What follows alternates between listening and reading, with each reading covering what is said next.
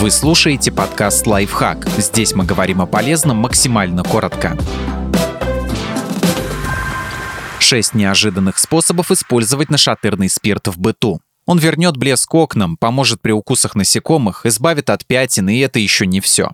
Очистить жир. Налейте в большой таз или ванну теплой воды, добавьте 100 мл спирта и замочите решетку из духовки или с плиты на 20 минут. После этого потрите грязные места тряпкой и тщательно ополосните решетку чистой водой, чтобы на ней не осталось спирта. Снять зуд от укусов насекомых. Смочите в нашатырном спирте ватную палочку и потрите ей место укуса. Не делайте этого, если вы уже расчесали укус, иначе будет сильно щипать. Если у вас чувствительная кожа, вам лучше воспользоваться другими средствами.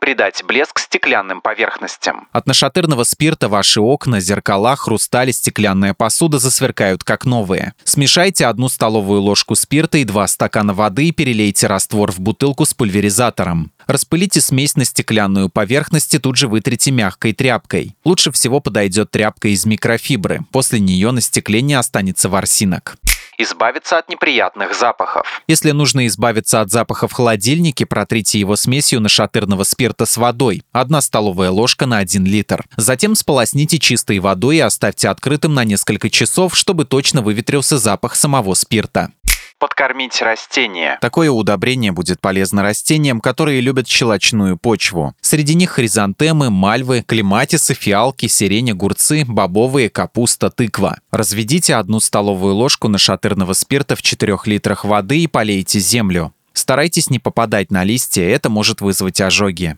отогнать моль. Смешайте 1 литр воды и 100 мл нашатырного спирта. Вымойте этой смесью шкафы, ящики и полки, где храните одежду. Дайте им высохнуть. Не забудьте открыть окна, чтобы комната проветривалась. Подписывайтесь на подкаст «Лайфхак» на всех удобных платформах. Ставьте ему лайки и звездочки, оставляйте комментарии. Услышимся!